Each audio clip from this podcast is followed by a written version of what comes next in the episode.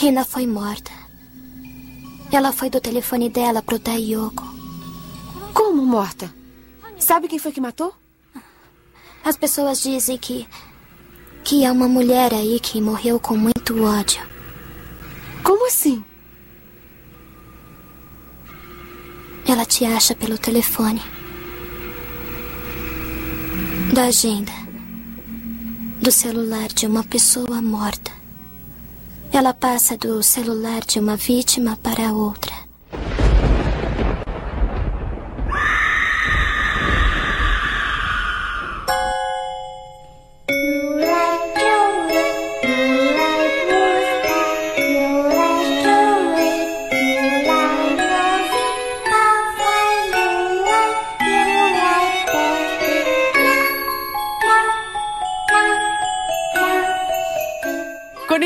Seja muito bem-vindo ao Esqueletos no Armário, o seu podcast de horror queer criado por três viadinhos mórbidos.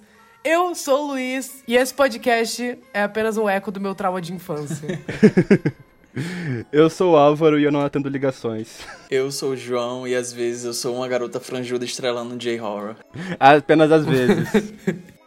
Apenas, às Apenas vezes. aos domingos. Todas as terças-feiras. Terças, quartas e quintas. e hoje a gente tá aqui pra falar do clássico cult do J. Howard, Chaco Chinhari, ou Ligação Perdida, ou Uma Chamada Perdida, ou One Missed Call. Qualquer que seja o jeito que você chama esse filme. O filme de 2003, dirigido pelo perturbado diretor Takashi Miike, que ganhou um remake horroroso em 2008, mas que a gente não vai falar dele, a gente só vai falar do original aqui hoje. Só do primeiro filme, só o, o, o bom. E então é isso, Esqueletos no Armário, especial sobre cinema de terror japonês para todos que vocês que estavam pedindo, tá aqui. Direto do seu celular, que é onde as piores coisas acontecem. Gravar direto do seu Nokia que abre, sabe? Ah, é uma estética, sabe? Não tem como fugir. A esta hora amanhã, eu estarei como ela. Então, uma chamada perdida. Acho que no Brasil ele foi lançado tipo em DVD Ligação Perdida, né? Não sei, tem vários títulos esse filme. Ligação Perdida. Mas enfim, eu vou chamar de uma chamada perdida. Uma chamada é o remake. É, mas eu vou chamar de uma chamada perdida, que eu acho mais legal do que ligação perdida. Vocês sabem do filme que a gente tá falando, então só, só vamos seguir em frente. Ah, esse filme, ele foi lançado durante o boom da- das produções de J-Horror, que são aqueles filmes clássicos de fantasmas ah, japoneses. Eles começaram a ser popularizados principalmente por Ringu, em 1980 e 1998. Ah, depois veio o Ju-On também, em 2002. Ah, entre vários outros também, a gente já falou de alguns em alguns episódios especiais aqui de Esqueletos, mas hoje a gente vai falar da chamada Perdida. A, a premissa dele básica é, é- A premissa dele é basicamente sobre esse grupo de pessoas que eles começam a receber ligações, chamadas perdidas no celular deles, e as mensagens de voz são mensagens deles mesmos, as vozes deles, ah, dois dias no futuro, e são basicamente as últimas palavras de vida deles. Tem uma dinâmica meio premonição nessa história, né? E eventualmente a protagonista se junta com um cara cuja irmã foi uma das vítimas para tentar desvendar esse mistério e salvar os amigos dela e eventualmente ela mesma, né? Ah, esse filme ele tem essa, essa dinâmica clássica de J-horror, é algo meio parecido com Ringu também, e Ju-on, é essa maldição que os personagens têm que, se- têm que enfrentar e descobrir e desvendar a origem delas para poder pôr um fim. E tem essa familiaridade, mas é curioso porque esse filme é um filme do Takashi Miike, que caso vocês não conheçam por nome, é um cara que dirigia uns filmes muito zoados. Ah, tipo, ele, diri- é, ele diri- dirigiu Audition, né? Dirigiu It the Killer. ah, deixa eu ver qual- quais foram os outros que ele dirigiu também. Visitor Q. É, ca- é, Visitor Queer? Visitor Queer. Que é tipo a versão dele do, do teorema do Pasolini, sabe? Tipo, só que é muito pior. Ai, eu não consigo ouvir o nome do Pasolini sem lembrar da Patrícia Pilar falando o que, que Pasolini tem a ver com Fellini? Ironicamente, ironicamente, o prefeito fascista da minha cidade se chama Pasolini. Então, tipo assim. Bom, ele que vai tomar no cu dele, sabe? Sabe? O cara é amigo da Damares, sabe? Eu não tô nem zoando. Eu acredito que você é não se preocupe. Uh, e, enfim, o Takashi ele fazia uns filmes muito específicos, meio fora da curva. E é meio curioso você olhar pra filmografia dele, inclusive é muito extenso. O cara já dirigiu mais de 100 coisas, ele já dirigiu um pouco de tudo. Ele já dirigiu esses terror mainstream, fez uns terror meio fora da curva, ele já fez faroeste. musical, já fez faroeste, comédia. Tipo, o cara já fez de tudo, sabe? é, mas aí ele vem e ele aceita dirigir esse filme claramente mais mainstream, mas que tem uma cara mais popular, mas ele vem e ele traz a própria pegada dele. Então quando você tá assistindo, você começa a assistir e você vê tipo, ah, é mais um filme de J-horror, tipo, só uns fantasminha, tá, uma maldição no celular, ok, eu já assisti isso. E daí uma personagem se joga na frente do trem e, tipo, o braço dela é decepado, sabe? e você fica, opa, peraí. e essa foi basicamente, tipo, a minha reação quando eu assisti esse filme pela primeira vez uns anos atrás. Eu já conhecia aquele remake horroroso dele, americano, e quando eu fui assistir ele, eu imaginava, tipo, encontrar algo, tipo, ok, é a mesma história, só que tem umas coisas, umas pegadas diferentes, principalmente em relação à cultura, né? Mas vai ser a mesma coisa. Não sabia exatamente o que esperar, mas eu não esperava tanto. E daí eu me surpreendi muito, porque enquanto o remake americano, caso você já tenha assistido, é tipo uma das coisas mais básicas e sem graça que eu já assisti na minha vida. Aquele filme não tem um, um pingo de identidade, não tem nada. E quando eu fui assistir esse filme, ele é meio que o completo oposto disso.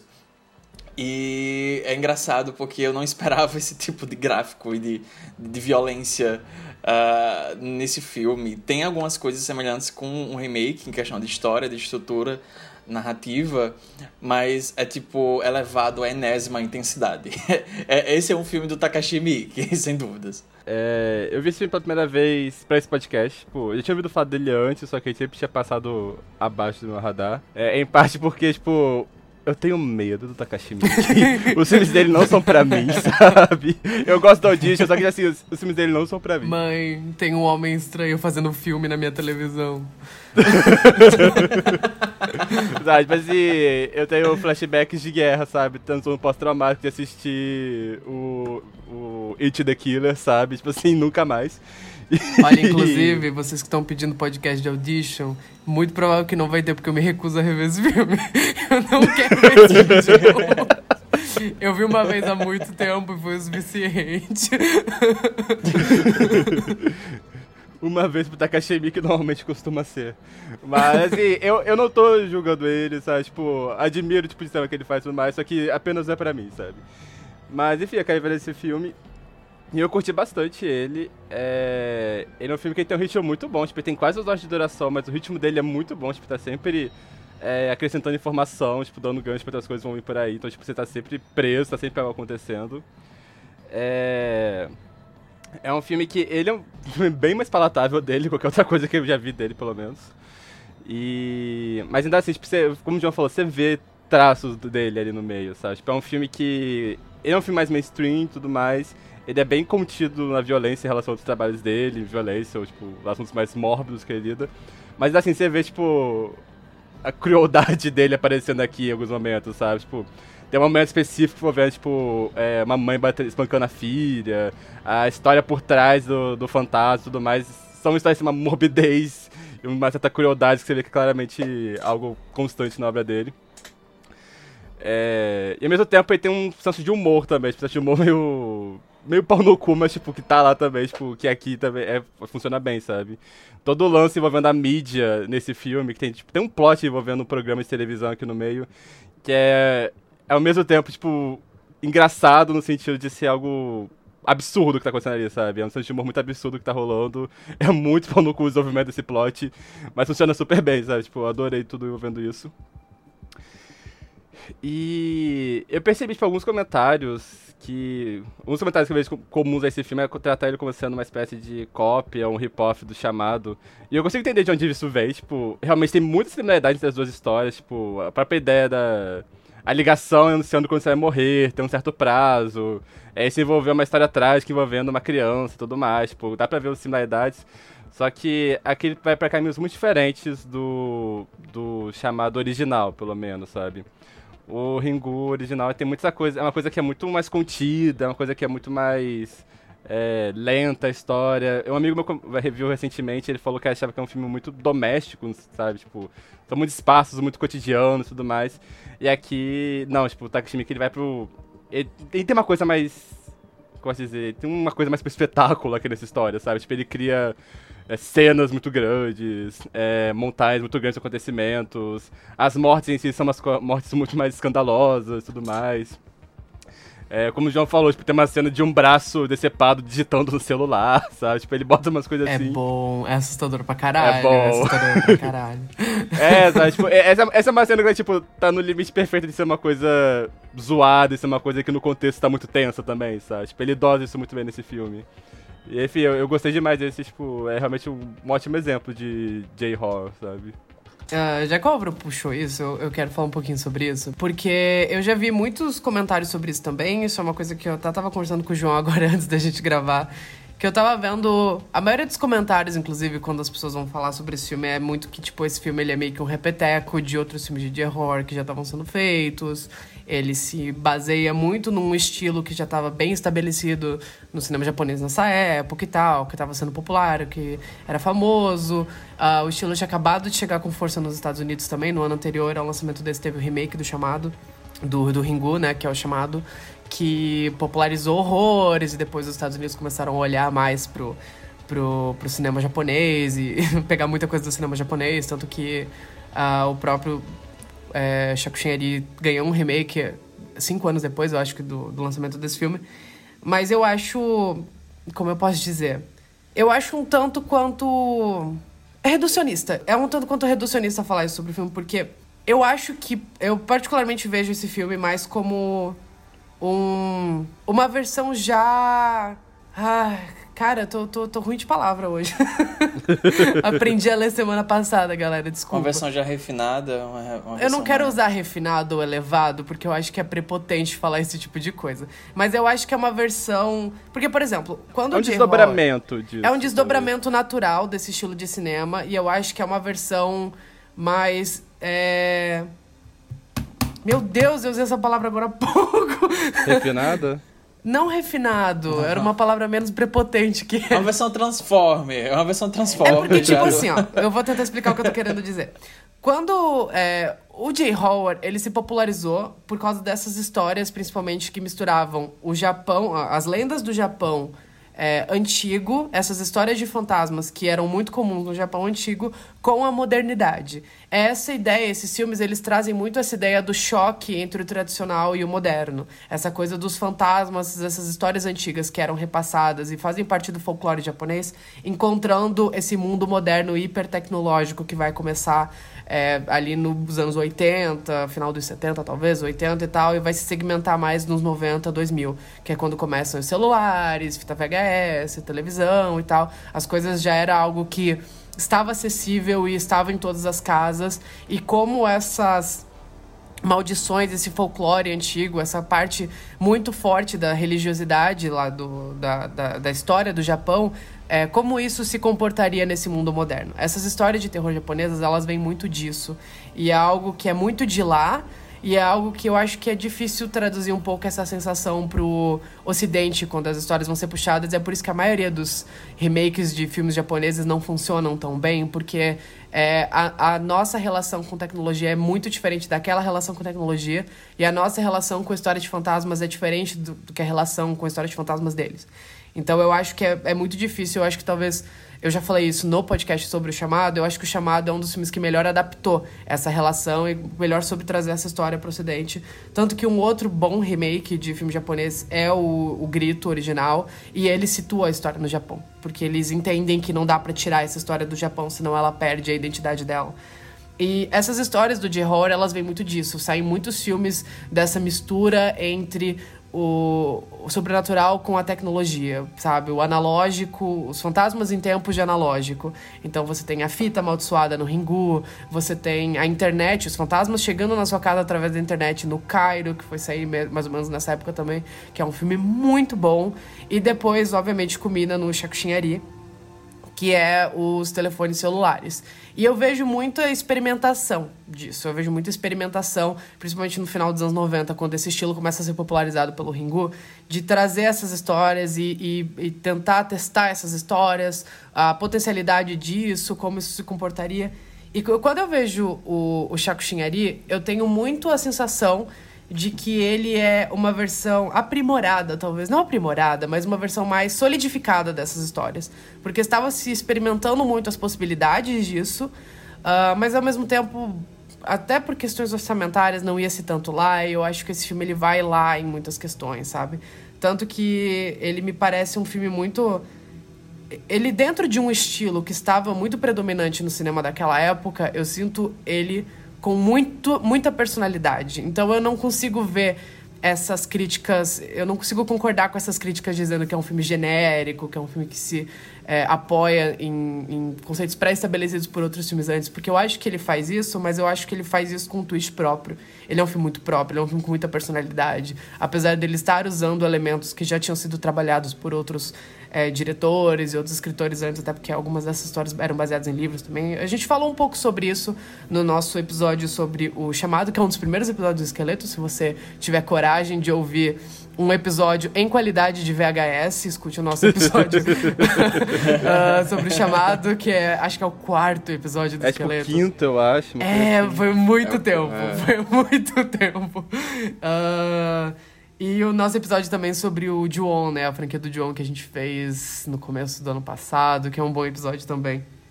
Eu sinto isso do, do Shaku Shinari. É, eu acho que ele é o meu filme de J-horror favorito, porque eu sinto que o Takashi Miike, ele pega esses conceitos que estavam sendo explorados por outros diretores, eu acho que ele eleva, ele eleva eles à milésima potência, sabe? Eu acho que ele traz ele muito mais Uh, ele trabalha esses conceitos de uma maneira muito mais histriônica do que esses outros filmes, né? É, tanto que os filmes de J-horror eles não são conhecidos por gore. É muito difícil você ver sangue, você ver a, a, violência nesses filmes. Ela é muito mais escondida, ela é muito mais é, é puxada de lado. Ele é, são filmes muito mais silenciosos nesse, nesse sentido. E o Shakespeare, não, você tem decapitação, você tem braço decepado, você tem é, cadáver em decomposição andando. É um filme muito exagerado, é um filme muito. que leva, leva todos esses conceitos a limites, assim. Eu acho que ele conversa muito com o cinema do Takashi Miike por causa disso. É uma coisa que faz eu gostar muito desse filme. Eu acho ele muito original. Eu acho que ele com muita personalidade. Eu acho que realmente ele é uma ele é uma ideia de olhar para essa pra esse subgênero que estava muito popular nessa época e falar, e se eu fizesse do meu jeito? E enfim, eu adoro esse filme. Vocês vão me ver nesse, nesse, nesse pique o episódio inteiro, porque é um dos meus filmes de terror favoritos. É, ele, esse é um filme que ele dosa bem, tipo, essa coisa do. que o J. Horror daquela época tinha de ser mais lento, ser uma coisa, tipo, mais pro sobrenatural essa coisa do Takashi Miike de ser, tipo, mais estriônico e tudo mais, sabe?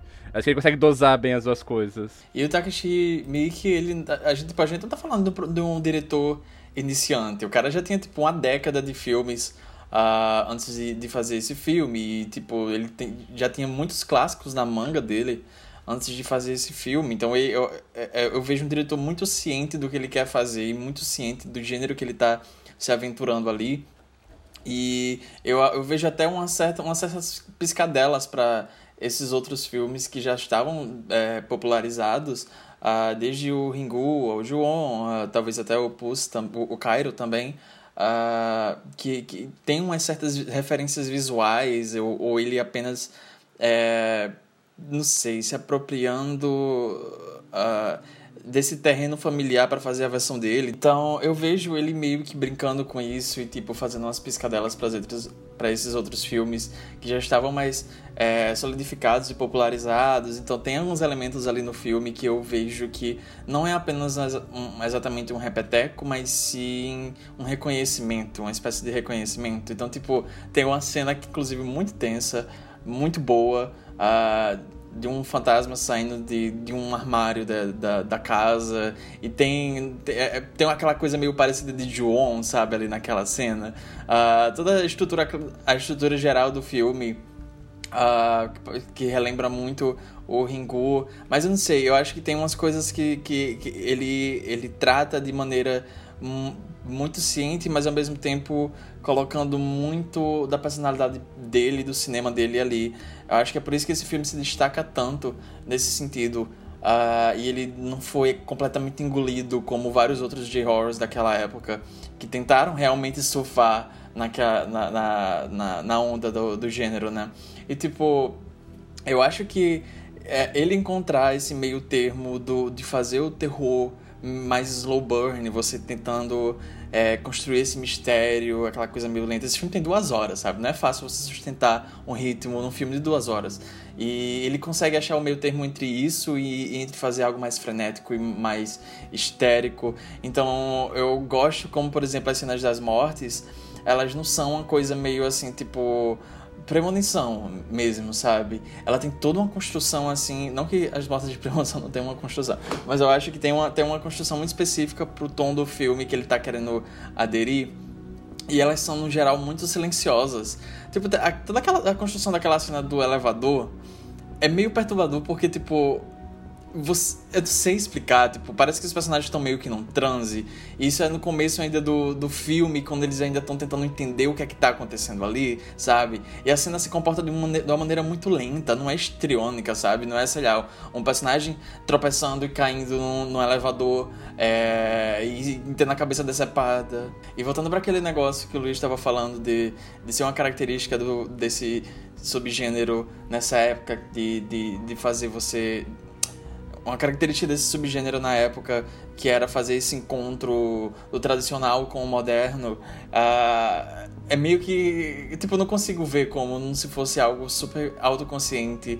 Ele pegando o, o, um xamã, ele, ele literalmente pegando essa religião que era o shintoísmo e ele transformando isso num programa de TV. Ele faz um exorcismo, um exorcismo televisionado, sabe?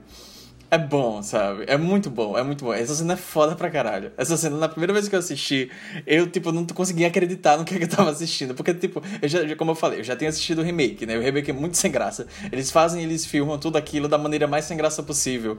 E no remake, sei lá, a menina vai, tem quase uma convulsão e pronto. Ela acabou, tem, morreu, ela sabe? tem um. Ela fica tipo.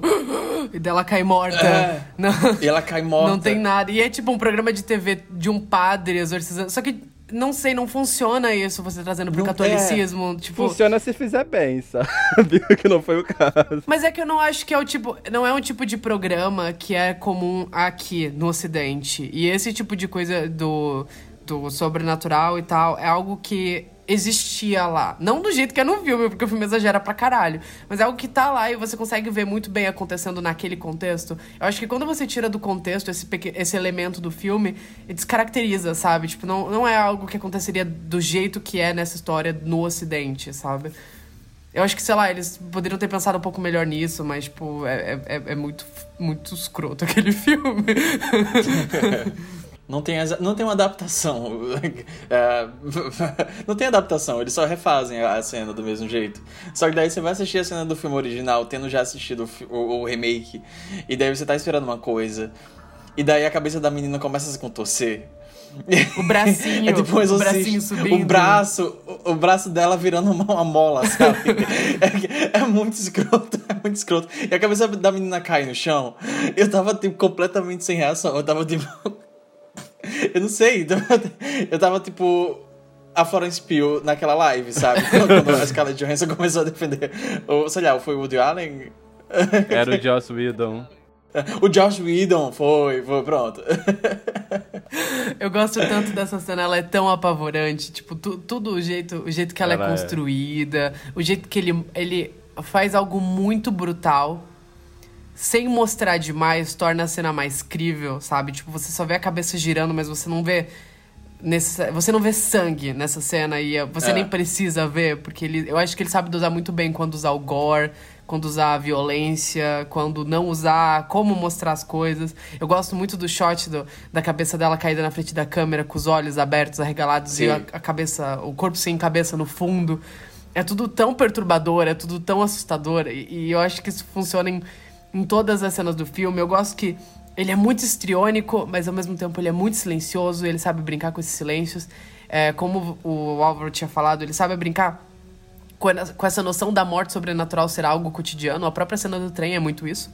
Tipo, é uma cena. É uma cena muito normal o jeito que eles levam a cena, sabe? Tipo, você vai ficando tenso porque você sabe o que vai acontecer, você vê, começa a ver o, o arame partindo, mas o filme não faz grande coisa disso, sabe? Tipo, eu sinto que ele filma as coisas de uma maneira muito natural, apesar de terem coisas não naturais acontecendo. Isso dá um clima muito perturbador pro filme, porque tudo parece muito cotidiano, tudo parece muito normal, e eu acho que ele trabalha muito bem com isso.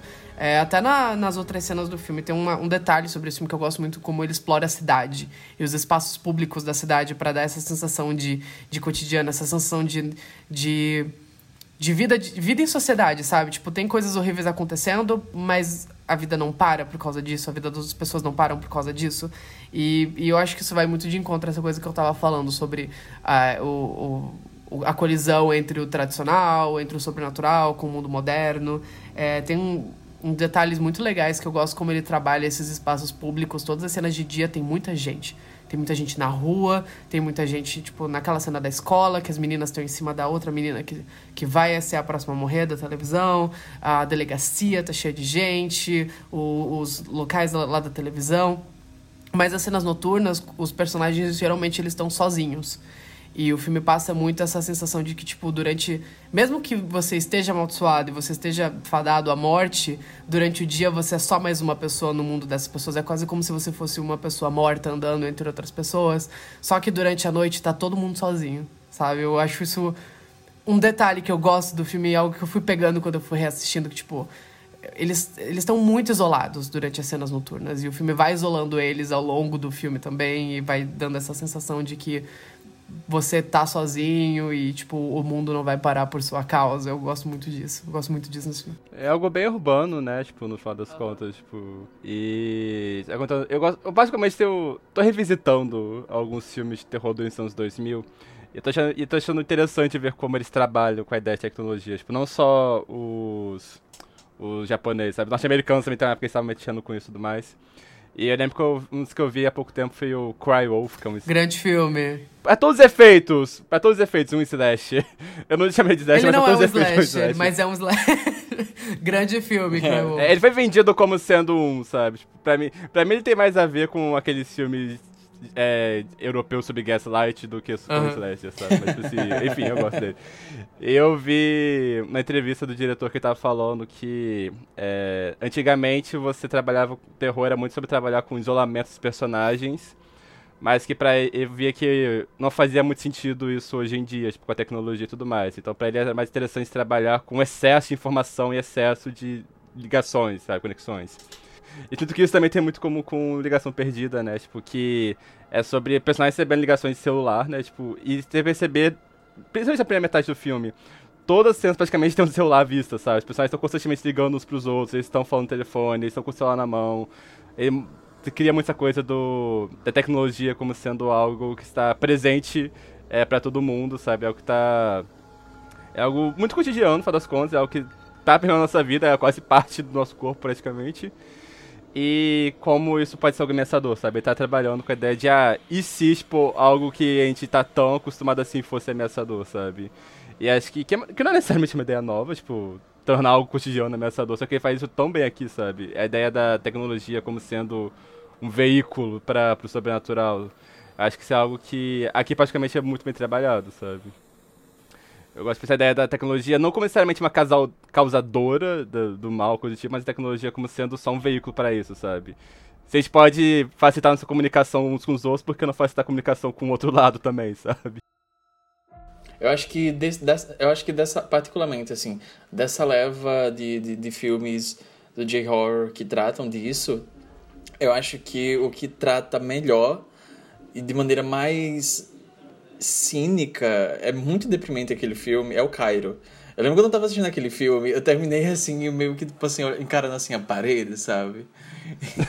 e tipo, o, Eu não vi esse o ainda. Living na Society, cara, É- aquele filme É é, absurdo. Mas assim, ó. é absurdo. Meus amigos adoram. Assista no meio da noite, sozinho. É. Ele é um filme É. que não funciona durante o dia. Você tem que estar, tipo. Sozinho no meio da noite, É. desamparado. Tem uma das cenas mais assustadoras que eu já vi na minha vida, aquele filme. É a da mulher É, num co- ela- no corredor, vindo em direção à É, câmera. é. É, boa, é, É, boa. É uma é. das cenas mais. É uma das melhores cenas de É. fantasma da história do cinema, disparado, assim. É muito bom. Mas acima de tudo, tipo, a- além do, do efeito prático do terror desse filme, é, eu acho que no geral a experiência dele é- ela é muito desamparadora mesmo, assim. Você se sente sozinho, você se sente, tipo. É, é meio, é- esse filme é uma crise existencial em tempos de tecnologia. Eu acho que é o que melhor engloba o que seria a nossa relação com a tecnologia num mundo que tá sempre é, andando e acontecendo e não para, sabe? E você tá cercado de pessoas, mas ao mesmo tempo você tá muito sozinho. Esse filme você tem que, tá, tá- você tem que assistir ele com um certo preparo, sabe? Na cabeça, assim. É, porque ele, é- ele, é, ele é uma experiência, ele é uma experiência. Então fica, fica a dica, não apenas pro Álvaro, mas para os ouvintes, né? É, eu lembrei agora de um vídeo de um canal que eu gosto muito, que é o é, Style is Substance, nome do canal. Que a moça que apresenta, ela fez um vídeo falando sobre é, dois filmes de terror japoneses clássicos, que é o... Ai, o que me... É o Kuroneko, que é o Gato Preto, que foi aqui no Brasil, e o outro é o Onibaba, a Mulher do Demônio. Ela fala, tipo, porque os dois filmes são do mesmo diretor, eles têm histórias muito similares, ela fala sobre a ideia de como, como o filme trabalha a natureza e o sobrenatural, tipo, no caso. Ela fala como em- nesses filmes o sobrenatural é algo intrínseco à natureza, praticamente, sabe? Na forma como é que ele filma os eventos, as pessoas, a natureza e tudo mais. E se é pra ver, tipo, esse filme, basicamente, essa leva que veio depois, né, nos anos 90 e tudo mais, é justamente sobre como é, essas coisas que seriam, aspas, naturais, né? Esses, esses fantasmas e tudo mais, é, interagindo com essas coisas não naturais, que você pra ver a tecnologia, sabe? Tipo, é, é, é algo muito interessante. Eu fico surpreso que hoje em dia, tipo, é, a gente não aborda tanto assim mais esse tipo de assunto, sabe? Porque eu acho que hoje em dia faz muito mais sentido isso do que, por exemplo, começo dos anos 2000, sabe?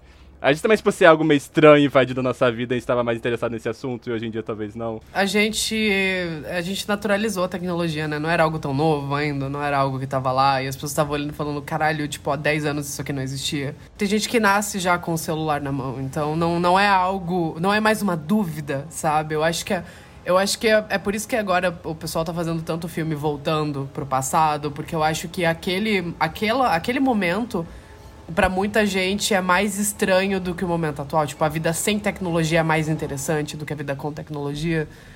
Eu acho que o, o terror tá mutando pra isso, pra essa volta ao passado por causa disso, porque o futuro é agora e tá normal e não tem mais muito o que se perguntar sobre isso, sabe? Ou então o filme do app assassino lá. Quem Bom, lembra? Que não, né? Aquele Hora da Sua Morte. É aquele- O pior desse filme é que ele é muito genérico, ele é muito sem graça. Tadinha da mãe do Chris fazendo parte daquele filme.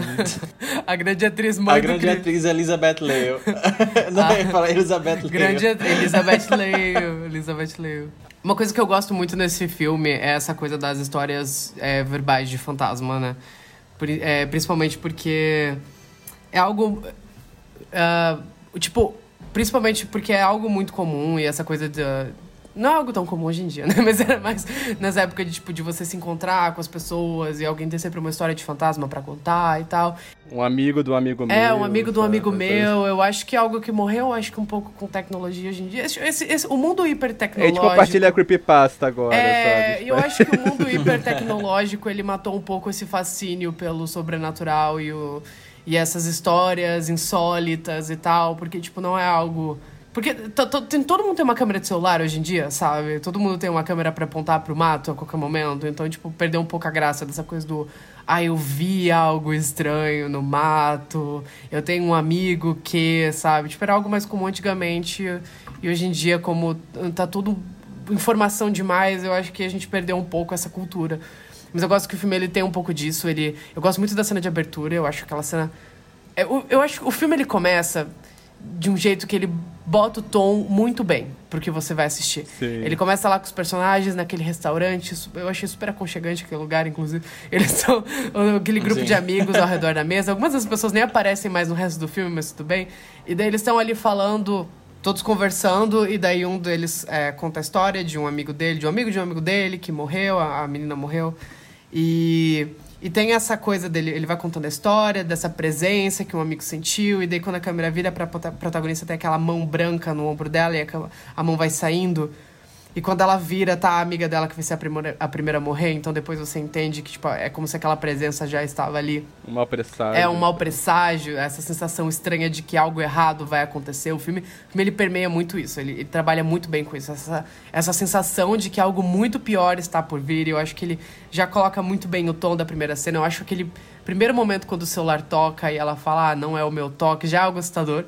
Tipo, imaginar o seu celular, sim, seu celular sim. tocando com um toque que não é o seu. Hoje em dia ninguém mais escolhe toque de celular, mas enfim, antigamente, antigamente era algo muito era algo muito assustador. Eu acho muito assustador aquela cena inteira. Eu gosto muito como ele trabalha com as imagens também. Ele vai falar, ele fala de outras vítimas da, da coisa que aconteceu no filme, mas ele não necessariamente mostra elas morrendo você já vê ela já morta, sabe? A menina congelada no, que se afogou, a outra mulher sim, queimada. Sim. São cenas de segundos que tocam no meio do filme e já é o suficiente para dar aquele gelinho na espinha. Por isso que eu falo que esse filme ele é, ele é um, um aprimoramento de, desses filmes, porque eu acho que ele trabalha muito bem com essas imagéticas. Ele vai, tipo, encaixando muito bem essas histórias. E eu acho que ele conversa muito bem entre essa coisa do, da história oral de fantasma, tecnologia e tal. Eu gosto muito de tudo isso é, essa coisa da infecção que se espalha por aparelhos eletrônicos e também essa cultura oral de se contar histórias de fantasmas e a personagem, os personagens irem descobrindo uh, a origem do fantasma em cima disso, que é algo que era muito comum no gênero de horror, quase todo filme de horror tem essa estrutura. Esse negócio que você comentou da cena inicial, tipo, ela realmente cada muito tom do filme, tipo, a ideia do de como o filme lidar com o sobrenatural no geral que essa cena, ela não tem alarde nenhum, sabe? Tipo, não tem um tcharam na hora que aparece a mão, não tem, tipo, um corte rápido ou coisa do tipo. É uma cena que, tipo, a câmera tá, tipo, passando, de repente, quando passa nela, você vê que tem um, uma mão fantasmagórica no ombro dela e a mão só sai, sabe? Sem alarde nenhum. A conversa continua, a garota não percebe, sabe?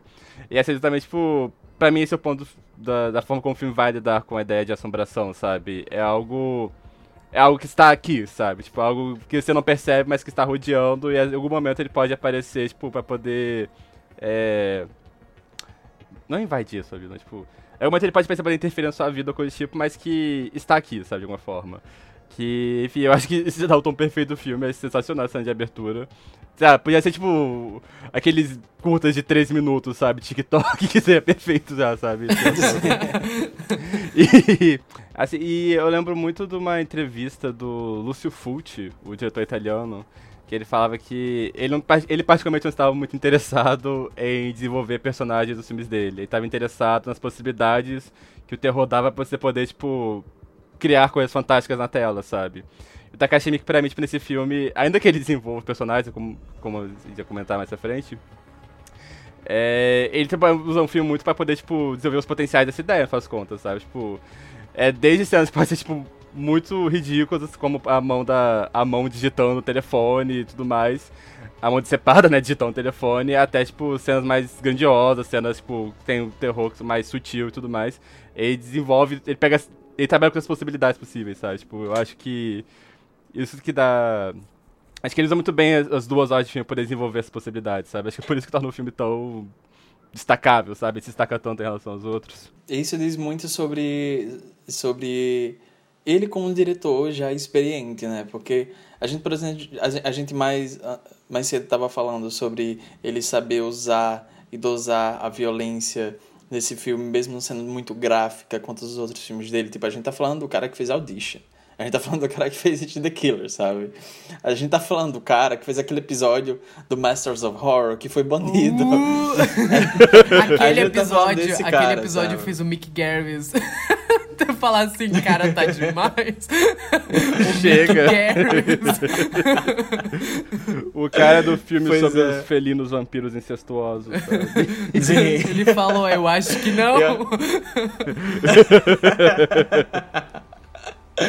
Uh, eu acho que isso diz muito, né, sobre ele como diretor. É, além de saber quando mostrar, é saber quando não mostrar. E tem, esse filme tem realmente certos paralelos com, com Audition também, mesmo sendo filmes muito diferentes. Eu acho que a maneira que ele usa, principalmente a violência desse filme, o que não é mostrado na tela, os flashes, tipo Tem uma cena de Audition que eu lembro. Eu revi o filme recentemente, mas eu tô falando da minha experiência, por exemplo, desde quando eu vi o filme pela primeira vez anos atrás, e que era algo que ficou meio que marcado na minha mente. Que era, por exemplo, tem uma cena de Audition que o protagonista ele começa a desconfiar. Uh, da moça que ele tá interessado em toda aquela história. Eu não vou resumir o filme aqui. Se vocês quiserem procurar sobre o que é Audition, vão procurar. Nossa! É, e daí a moça, a moça. É porque. Desculpa, Usa a tecnologia perdão, vai perdão, no Google. Gente. Perdão, sabe? Mas eu, eu, quero ir direto ao ponto. Ele tá procurando sobre a moça e daí ele tá, tá tentando investigar o paradeiro dela e o que aconteceu com ela. E daí ele chega num lugar, num tipo numa pensão que tinha um restaurante de uma moça que era relacionada a essa moça que ele está procurando. E ele descobre de um dos vizinhos que tal moça foi assassinada, teve um assassinato nesse restaurante, nesse bar, e, sei lá, pedaços de coisas foram encontradas e algo do tipo, pessoas decepadas, etc. E daí ele insere no meio dessa cena um flash de uma língua decepada e dois dedos. E é tipo coisa de dois segundos. Só que é o suficiente para ficar queimado na sua mente, sabe? E eu acho que ele faz isso, alguma coisa parecida, uma, uma coisa parecida nesse filme também, por exemplo, aqueles flashes das vítimas anteriores da maldição que o Luiz falou, né? E é legal, eu gosto quando o diretor ele sabe dosar, ele sabe usar exatamente os elementos. É, porque eu acho que diz muito sobre, sobre como. sobre a experiência dele, sobre ele ser um, um, diretor experiente, que ele sabe exatamente o que usar, o que não usar, e o que vai fazer efeito, o que vai mexer com o, o público e a audiência, sabe? Parênteses, a cena do olho mágico. Qual? Ah! A cena do olho mágico. Sim. Sabe. Eu acho que no remake eles, eles vão fundo nisso, entre aspas, né? Se não me engano, um policial que que olha pelo olho mágico não, é e daí a, é, é a moça que, é... que ela vai olhando de mágico e sai tipo a uma moça? agulha lá É, sai tipo um... Não, mas do, ah, não. mas do remake o, o policial ah, tá, morre desse jeito, porque é ele que olha e ela tem alguma coisa assim. É, o, re, o remake, ele, ele é tipo... E se a gente pegasse esse filme super inspirado e a gente tirasse tudo que torna ele especial? É tipo isso, sabe? É um filme muito feio e ele... E ele tem muito CGI. Só que, tipo, e ele é muito artificial, só que ele não é artificial de um jeito bonito, sabe? A gente já falou sobre isso várias vezes aqui no programa, que existem formas de ser artificial e bonito. Artificialidade não é algo necessariamente ruim. Só que esse ele é só artificial e feio. A cena do. A cena do trem é até pavorosa. É, é pavorosa. Porque ela, tipo, não é tipo, atropelada, ela, tipo, bate no trem e voa, sabe? E, e tem mais morte que não tá no filme. A cena do cara do elevador não é no elevador. É tipo uma coisa bem premonição. Eles estão conversando num café, a cena é basicamente ah. igual. Aí explode uma obra atrás e vem, tipo, pedaço da obra voando e empala o cara, sabe? É tipo. E eu não sei se esse filme foi lançado em 3D, eu não, eu não faço ideia, mas a cena parece que ela não, foi filmada para passar em 3D. Não. Porque o troço vem na frente da câmera e é muito feio, porque dá pra ver que é. Sabe que não tem textura, que é CGI. E todo o lance do, do fantasma no final, não tem. A cena do hospital não é como no filme. Uh, o fantasma no final é tipo uma criança com um capuz preto. E é, é muito é feio, sabe? Ela vem com uma faquinha na mão, sabe? Ai, cara, é muito como feio. É que pode? como é que pode esses mas, americanos? Mas o pôster me marcou muito. o pôster é bonito. Umas bocas no lugar do olho. É a única coisa que presta no filme. É muito marcante aqui. Esse fantasma tá no filme? Tipo, aparece um bicho daquele Parece, jeito? mas não é tem, nada. Tem a... É só uma, uma mulher que passa no ônibus, eu acho, é no trem, é. e a protagonista vê. É tipo isso. É tipo, oh meu Sabe? Deus, que coisa estranha. propósito. O, gente, o carro da batata é. tá passando na minha rua, vocês estão ouvindo? O cara tá, tipo, anunciando o, a, o valor das batatas. Não sei se tá dando pra ouvir. Perto da casa da minha avó tem um que vende ovo, assim. Ai, mas enfim. Uh, sabe uma cena desse filme que eu gosto? Só pra encerrar, uma cena desse filme que eu gosto muito? Quando o policial vê a irmã, o fantasma da irmã, aí ela fala que existem paraísos para todos nós e ela some. É ah. tão bonito. Eu gosto tanto quanto diretores sabem trabalhar o macabro e o. o maca... A beleza do macabro ao mesmo tempo, sabe? Tipo, essa coisa. De... Toda a motivação desse personagem é a irmã dele. É, é bonito demais. Mas se. Peraí, Tejas. É, eu vi esse filme no YouTube. É, porque eu baixei o filme em HD, só que eu não tava conseguindo achar nenhuma legenda compatível, então, tipo, eu vi no YouTube do legendado em português. E a qualidade do YouTube tá igual um GIF da Gretchen, sabe? Tá igual aqueles posts de filme pornô do Letterboxd. Então nessa cena tem uma dúvida específica. Ela realmente estava desfocada ou era a qualidade do filme que estava ruim? Ela tá Tá, desfocada, ela tá tá. desfocada. Eu fiquei numa dúvida sincera, porque, tipo. entendendo isso. Porque tinha os momentos que aquelas personagens estavam só um borrão, sabe? Eu não sabia o que era conceito e o que, que não era, sabe? Ela tá meio borrada, meio filtro do RuPaul na primeira Ah, temporada. Mas é bonito, em HD fica bonito. A É versão bonito. remasterizada desse filme é, É. absurda de bonito. Eu gosto do visual É desse filme, achei tudo muito bonito. É que eu baixei esse Eu também. filme, só que tipo assim, eu baixei cinco legendas e nenhuma delas estava compatível. Eu falei, caralho. Chega! O negócio vai ser aprender japonês, né? É, exato. Mas eu gosto muito do jeito que esse filme desenrola. E eu não acho que ele desenrole de um jeito tão clássico assim. ah, principalmente por causa de toda essa, a segunda hora de filme. Que sim, eu concordo. A primeira hora de filme é melhor que a segunda hora de filme. Eu acho que depois da cena da televisão o filme dá uma baqueadinha, mas eu acho que é porque ele fica muito em cima da mesma coisa. Mas eu acho, eu gosto, eu ainda gosto. Eu acho que ele ainda trabalha bem isso. Eu acho toda essa coisa do, do hospital muito assustadora, muito macabra, sabe? Eu gosto do final do filme. É, eu sei que é confuso, mas eu gosto do que ele tem a dizer sobre a história toda que ele vai construindo até aquele ponto. Eu fiquei um pouquinho confuso no final, mas vida que segue, sabe? Não, é que eu, eu- sobre o final, eu- é que o, o que eu entendo dele, principalmente, tipo, de visto o filme, visto o filme várias vezes, já ter parado pra pensar muito, porque eu lembro que a primeira vez que eu assisti eu não entendi. Mas ele é um filme muito além disso tudo que a gente já tá falando até agora. Ele é um filme muito sobre ciclos de violência. Essa ideia de abusos se tornarem ah, tormentos cíclicos na vida de outras pessoas. E o filme constrói muitos paralelos entre a, a relação da protagonista com a própria mãe e a relação do fantasma com a própria mãe. Você passa a maior parte do filme achando que o fantasma é a mãe. O- e era uma mãe que abusava de uma filha. E você descobre ao longo do filme que a mãe da protagonista abusava ela. Então, tipo, todas essas relações, elas estão ali. E o filme, depois, no final, ele trabalha pra, pra personagem da, da protagonista meio que terminando, encerrando esse ciclo de violência, abraçando aquela mãe que perdeu uma filha e tal, e, e isso tudo, né? É, eu acho muito bonito, porque eu acho que dá um... Eu gosto muito de toda essa cena, eu acho ela muito macabra, muito macabra, muito assustadora. A trilha, a trilha sonora desse filme é um negócio absurdo. É muito boa, é muito... Os toquezinhos, sabe? É, é muito bom. Ele sabe trabalhar muito bem com ruídos, com som, sabe? Aquele tsk, tsk do. da Ah, bombinha. sim, sim. Sim, eu gosto que você escuta no começo do filme quando ela tá tentando ligar a, a panela. Eu gosto muito, eu gosto muito do, do design de som desse filme. E eu gosto muito dessa cena que ela encontra eles encontram o cadáver da mãe, daí ela abraça o fantasma e dá a entender que esses ciclos Ah, de violência linda. encerraram. Ah, é, dá um desfecho pra personagem e pro trauma da personagem, a relação da personagem pra- com a mãe dela, e dá um desfecho pra história do fantasma. Só que depois tem esse twist que você descobre que, na verdade, não era a mãe que estava matando as pessoas, a mãe era uma vítima, o fantasma. A mãe foi a primeira vítima, o fantasma era da filha que estava abusando da irmã mais nova.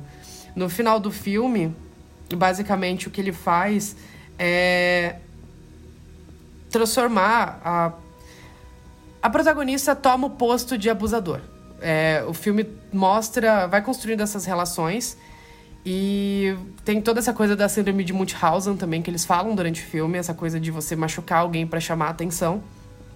E o filme ele trabalha pro oposto disso, ele trabalha mais com essa- esse fechamento de ciclos de abuso na vida da protagonista do fantasma, só que no final você descobre que é exatamente o contrário. O fantasma não era uma vítima, o fantasma era é, a pessoa no posto de abusador, não a pessoa no posto do, da vítima, da, da pessoa abusada.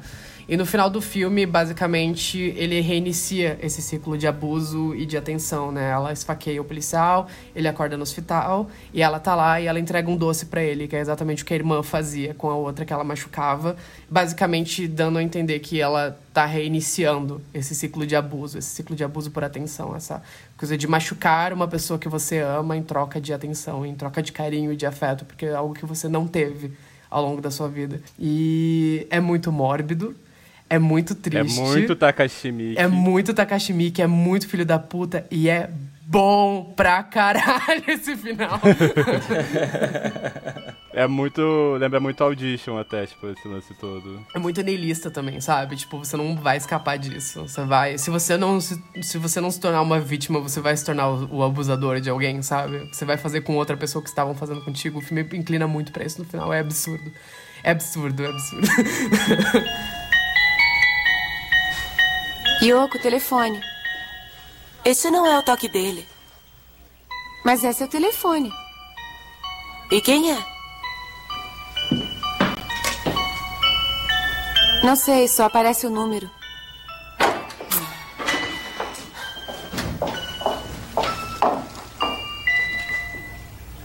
Ligação perdida. Bom, e foi isso, meus amores, o nosso especial sobre Chakuchiari, Ligação Perdida. Esse foi o Esqueletos no Armário, eu espero que você tenha gostado.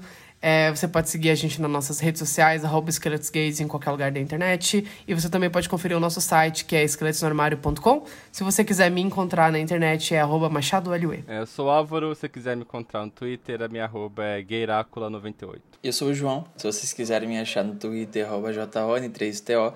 E no tu... E no Instagram, e no Instagram, arroba Joaneto89. Eu troquei de novo a ordem. Mas, mas pergunta, pergunta importante. Primeiro celular de vocês, qual que era o toque? Não, eu não escolhi. Vocês escolheram Era o toque? de fazer isso. Era o... Não. que vinha de sempre, sabe? Era um Nokia, eu acho. Era aquele que deslizava, sabe? Tipo, não era que abria. Era... Nossa, eu não. O meu primeiro celular acho que foi aquele Sony Ericsson preto com laranja, que o botão central ele meio que parecia um joystick, sabe? Ele mexia assim. cara. Eu não sei se vocês sabem. Eu tô qual é. procurando Nossa, aqui. o- Eu não sei. Ah, Deixa eu ver, Sony caralho! Ericsson. Cara, eu tô lembrando que eu não Ah, sabia baixar música do celular. Então eu botava o gravador do celular, botava a música tocando no YouTube, botava assim do lado, sabe? Depois eu escutava. Ah, eu achei, eu achei o meu. Eu achei o meu, meu primeiro celular foi um Nokia é, 2700. Nokia 2700. Nokia 2700, eu tava procurando aqui. É, é, foi exatamente esse meu primeiro celular. Nossa! Minha avó tinha um desse. Era do, era do meu pai, quando meu pai meu comprou também, melhor, meu ele é me deu pai, esse. ele me deu depois. Aí depois, depois eu tive um que dava pra botar toque, e eu lembro que eu botei o tema de Doctor Who, porque eu gostava muito de Doctor Who. Nossa. Eu amava Doctor Who na minha adolescência. Aí depois meu interesse foi morrendo, igual de todo adulto, mas. igual de toda pessoa fazer- com eu ia uma fazer vida. piada, mas eu não. Um beijo, mofá. É, Um beijo, mofá. Que Deus te tenha e te carregue. que Deus te tenha e te detenha, sabe?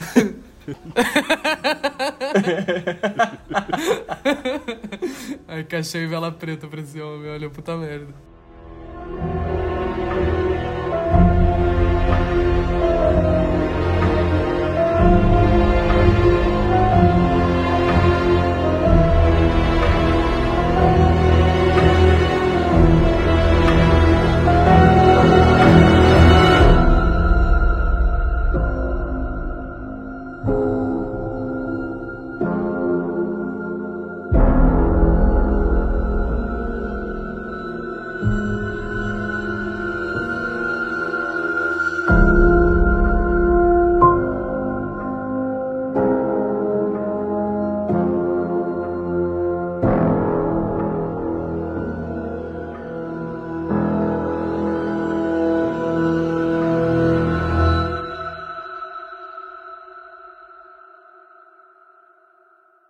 Falar alguma coisa, João?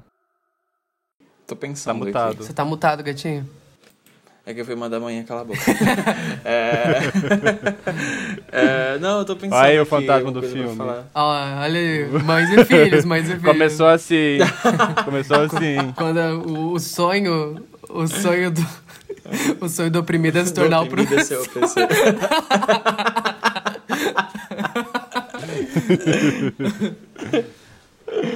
Opressor. Ai, cara.